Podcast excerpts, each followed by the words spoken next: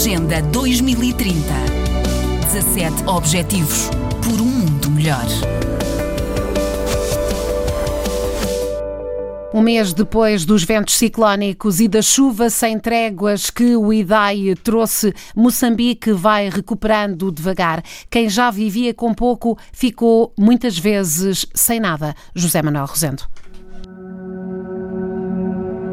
As feridas abertas pelo ciclone têm a forma de terrenos alagados, rios que se espreguiçaram, estradas que cederam à revolta dos elementos, telhados destapados árvores de grande porte arrancadas pela raiz. As cobatas desfizeram-se, as culturas foram arrastadas na corrida desenfreada das águas.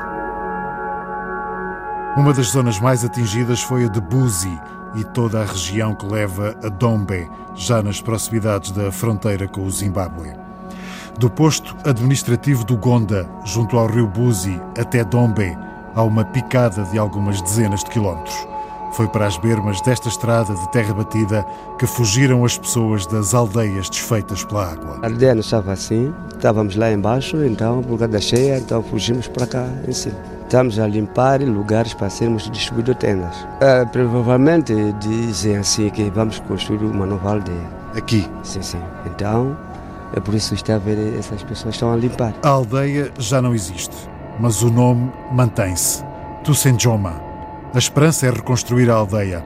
Ao olhar para a desgraça, as pessoas perguntam ao futuro como vai ser a vida. Dia não sei dizer a verdade, porque o governo, você já sabe, promete, pode prometer, não vir fazer. Pode prometer e fazer. Está a ver o que é isso? E o que, o que é que precisa para reconstruir a aldeia? É precisar do tudo, o cimento, chapa, uhum. tijolos. Foi a 14 de março que o ciclone Idai atingiu a região centro de Moçambique, também o Malawi e o Zimbábue. Em Moçambique, o ciclone provocou mais de 600 mortos, perto de 1.600 feridos e afetou mais de 1 milhão e 500 mil pessoas. Georgina e o primo não esquecerão tão cedo o susto. Nós aqui estamos a sofrer. Caiu chapa, murro. E também elas caíram.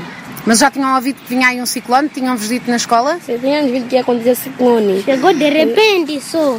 Mas isso começou nas faladas, começou hum. nas brincadeiras. Estava ciclone, ciclone. Depois foi uma coisa pior, uma coisa que eu nunca vi na minha vida.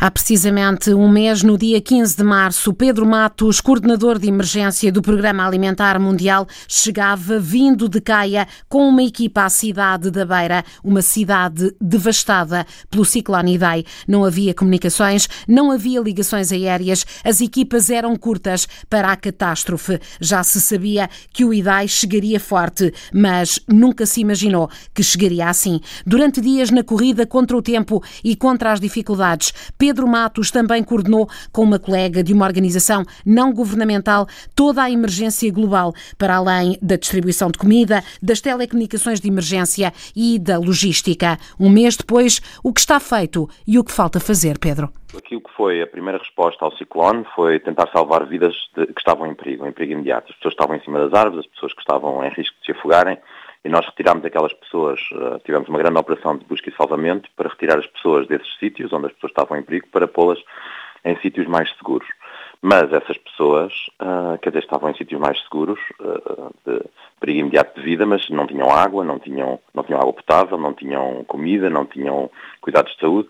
E, portanto, depois chegou a segunda fase, que é garantir que não salvamos as pessoas para nada, que, que elas morrem mais tarde de outras complicações. E, portanto, agora estamos na fase em que, em vez de tentarmos chegar a algumas centenas ou milhares de pessoas para as salvar, estamos na fase em que estamos a tentar chegar a milhões de pessoas com cuidados de saúde e com água e saneamento e com comida, no, caso, no nosso caso o WFP, o Programa Alimentar Mundial, uh, chegar a comida. Nós atingimos ontem uh, uh, um milhão de pessoas, portanto, desde os primeiros dias que estávamos a alimentar 10, 15, 20 mil pessoas no, no, no dia seguinte ao ciclone bater, neste momento chegamos a um milhão de pessoas com comida.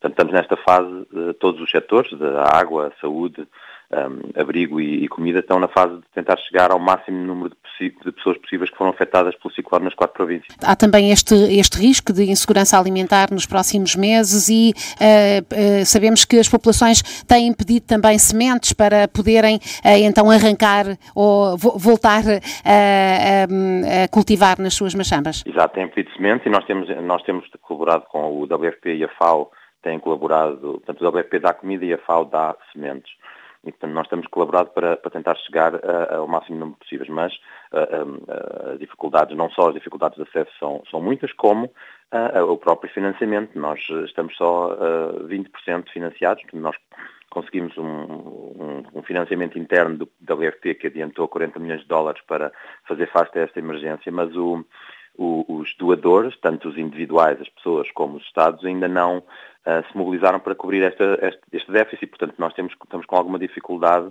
em conseguir chegar a toda a gente, quer com comida, quer com sementes, e temos uma, uma, uma janela muito curta de duas semanas para conseguirmos chegar às, à, à, à sementeira de outubro, novembro.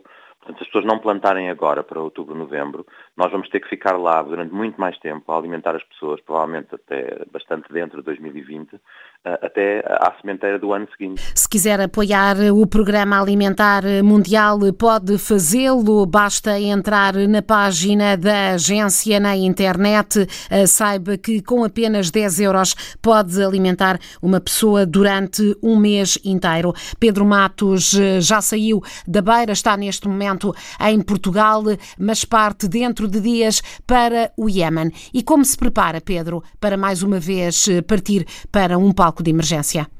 Uh, pois, não sei. Um, nós temos mecanismos de, um pouco mecanismos de, de, lidar com as coisas também. Algumas das coisas que, eh, que vimos na beira foram muito dramáticas. Um, nós não pudemos salvar toda a gente. Um, aquele mar imenso que tinha 11 metros de altura por, em 130 km de extensão um, escondia muitas tragédias, não é? E, e, desde o princípio que nós vimos as águas a subirem antes de chegarem àqueles 11 metros, eh, nós vimos muitas, eh, muitas, muitas situações dramáticas, e, mas, quer dizer, mas essa é, esse é, o, essa é a vida que eu escolhi para, para, para fazer, e, portanto, é a minha profissão e, portanto, é, nós temos que, nos, que estar preparados para, para isto. Assim, a, a Beira teve situações muito, muito dramáticas, mas também muito recompensadoras. Não, não há, não há nada que pague nós eh, conseguirmos salvar pessoas das árvores e da, da morte certa e levámos-las para um sítio seguro. É uma, é uma,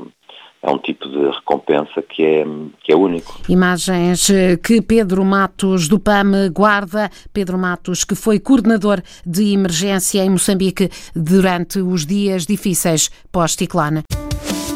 Agenda 2030. 17 Objetivos por um mundo melhor.